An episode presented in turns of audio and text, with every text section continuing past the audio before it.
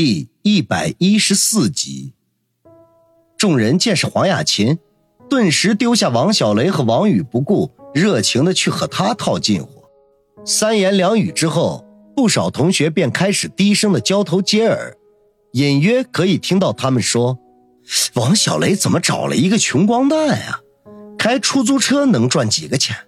真不知道他是怎么想的，真是一朵鲜花插在了牛粪上。”也有人趁机大拍黄雅琴马屁，不但王小雷听得脸色难看，就是王宇也不禁皱起眉头来。王小雷的这些同学也未免太势利了吧？正在这时候，班长吕大卫忽然宣布，人已经到齐，大家准备共进晚餐，一叙别情。班长吕大卫一声令下，大家开始纷纷落座，从各桌分布就可以看出端倪来。一些穿着朴素的同学自然而然的就凑在了一起，而且选择的位置还是角落里；而一部分已经成为了社会精英，却又自命清高的，则聚集在一起，与朴素同学比邻。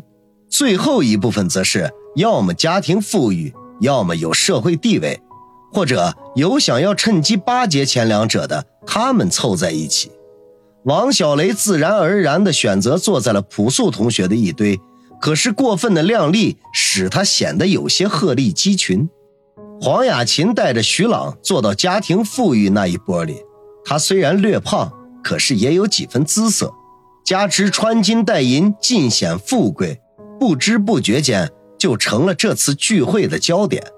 举手投足尽显富贵，就连唯唯诺诺的徐朗。似乎也觉得脸上有光。酒席开始之后，谈笑风生，为黄雅琴博得了不少的人气。王小雷坐这一桌的人都只顾着闷头吃喝，很少有人说话，只有几位女同学交头接耳，不时的偷看几眼黄雅琴。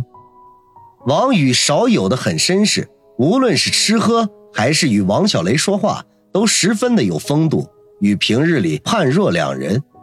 王小雷则阴沉着脸，不吃也不喝，也不知道他在想些什么。王宇见状，碰碰他手臂，在耳边低声的问：“你怎么不吃饭啊？反正有人买单，客气就是浪费啊。”王小雷白了他一眼，咬着他耳唇说道：“你心真大呀，被人挤兑的都快无地自容了，还好意思大吃大喝的？”王宇嘿嘿一笑，说道。反正都无地自容了，再不吃点喝点，岂不亏本？再说了，你跟那个黄猪猪有什么气好生的？他又没跑过来直接找你茬。王小雷被王宇一句“黄猪猪”逗得露出笑容来，桌子底下在他腿上扭了一下，说道：“人家也没你说的那么胖啊。”我习惯夸大其词。王宇夹过一个大虾，放到王小雷的盘子里。故意提高了几分声音说道：“亲爱的，这虾头大着呢，再不吃就被别人吃没了。以后你要是馋了，我可没钱买啊。”王小雷脸上顿时绯红，恼怒的看了他一眼，低声的呵斥道：“你胡说八道什么呢？”王宇不置可否的一笑，心中却暗道：“黄猪猪还真能沉得住气，饭都吃一半了还不发难。”看来只能给他制造一个装逼的机会了。王宇刚才那句话说的声音极大，顿时把同桌的其他人逗笑了。其实他们每一个人都抱着这样的心理，只是没有人有勇气说出来而已。黄雅琴显然也听到了王宇的话，眼前顿时一亮，立刻站起身来，皮笑肉不笑的走了过来，啧啧的说道：“小磊。”你找的这个男朋友也太土了吧，连大虾都没吃过啊！要不这样好了，待会聚会结束之后，我叫后厨给你们打包一份，足够你们吃两顿的了，也当是解解馋。哎呀，真是没办法，我这个人就是看不得别人不快乐，何况我们还是好闺蜜呢。王小雷被挤兑的脸都绿了，正要发作，没想到身边的王宇却站了起来。笑嘻嘻的说道：“美女，你这么大方，介不介意多给我们打包一份啊？实不相瞒，我还有两个哥哥、三个姐姐、五个妹妹呢，都没吃过这么大的虾呀！我寻思着也让他们尝尝滋味儿。他此话一出，全场皆笑。王小雷差点气哭出来，狠狠的一跺脚，说道：“王宇，你是来帮我的还是来毁我的？丢死人了！”黄雅琴却笑得浑身肥肉乱颤，指着王小雷说道：“ 小雷，你这位男朋友是孙猴子请来逗逼的吗？你到底什么眼光啊？怎么找了这样一个奇葩？”黄雅琴，你不要欺人太甚！王小雷终于忍无可忍。暴怒喝道：“哎，我就欺人太甚了！你能把我怎么样？实话告诉你，王小磊，上次的事情我一直都记着呢。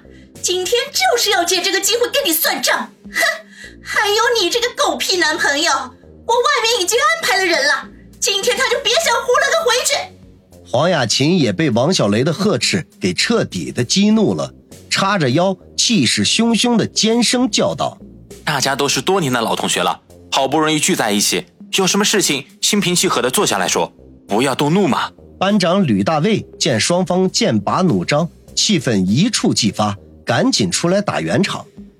黄雅琴哼了一声，用手指了指王小雷的鼻尖，然后又冷笑的看了王宇一眼，说道：“哼，班长说的对，咱们这些老同学好不容易聚在一起，不能因为一条臭鱼腥了一锅汤。”待会儿聚会结束，我再跟你好好算账。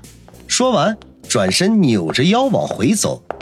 没想到这个时候，王宇忽然大叫一声：“等等！”众人皆是一愣，心说：“王小雷的这个男朋友看起来挺聪明的，怎么这么不懂事儿呢？人家班长明明把事儿都给压下去了，他还要干嘛？”黄雅琴停下来，侧头问道：“哎呦，怎么想向我求情吗？”告诉你没门儿！王宇呵呵一笑，摇头说道：“ 不是，我是想问你一下，黄珠珠女士，你答应的大虾还给不给我打包了？要是你觉得两份太贵的话，给我打包一份也行。